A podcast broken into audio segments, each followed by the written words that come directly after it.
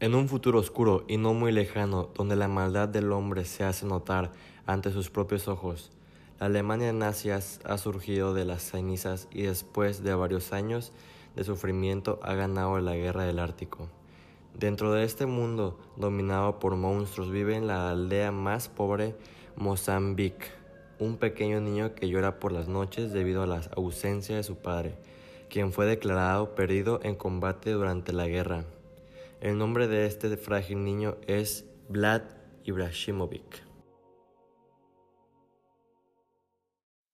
Vlad no tiene amigos, no va a la escuela y solo se dedica a cuidar a mamá Coca, quien es su abuela, y sufre de parálisis aguda causada por las bombas de la guerra. Son los más pobres de la aldea y no tienen que comer. A pesar de esto, mamá Coca, con todo el amor del mundo, tomó sus ahorros de 10 años para comprarle unas mantecadas bimbo a Vlad, pues era una fecha especial su cumpleaños número 15. Como no tenían dinero, mamá Coca se dedicó un día entero a buscar entre la basura, hasta que por fin lo halló. Un cerillo usado le serviría como velita. A través de la ventana de la choza solo se escuchaba a la anciana cantando como bronca. Feliz cumpleaños a ti, feliz cumpleaños a ti. Te amo, bebé. Mamá Coca tenía una sorpresa escondida.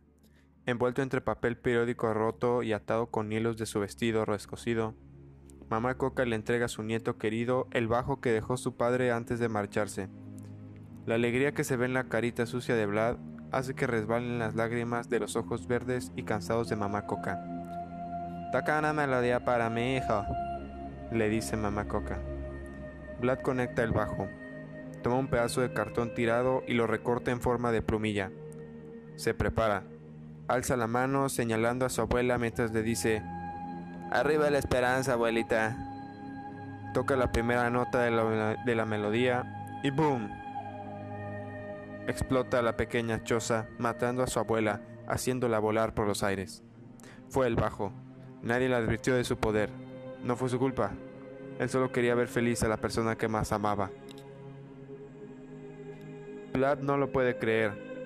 Ríos corren de sus ojos devastados, mientras los vecinos le gritan, Asesino, asesino. Lo que más le sorprende no es el hecho de que las personas estén culpándolo, es el hecho de que no puede parar de tocar las cuerdas del bajo. Se da cuenta que la melodía que sale de los movimientos de sus delgados dedos es una conga, pero no cualquier conga, es la mágica conguica conga. Vlad está asustado. Se acaba de dar cuenta que el bajo de su padre es un bajo mágico, ahora solo tiene una preocupación. Sabe que llegarán en cualquier momento, lo puede sentir, pero ya no siente el miedo.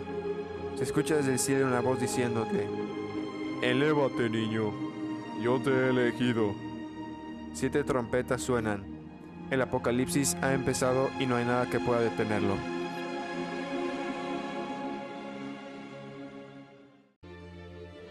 Llegan a donde está Vlad 666 camionetas blindadas de la unidad anticonga nazi Schustaffel, más conocida como el Escuadrón de la Muerte. Su única misión, detener las melodías de la conga, pues esta fue prohibida por el malvado Dr. Doofenshmirtz al terminar la Guerra Ártica.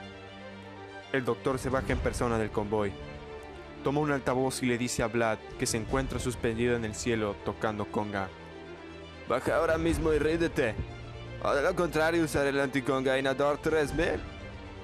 De nada sirvió la advertencia.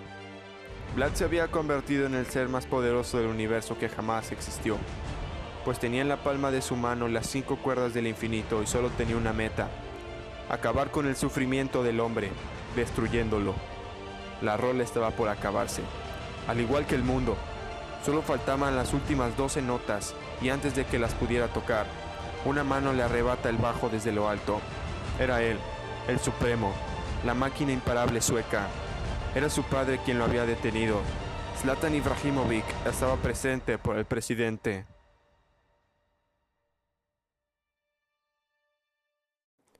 Enojado le dice a su hijo, ¿Qué has hecho?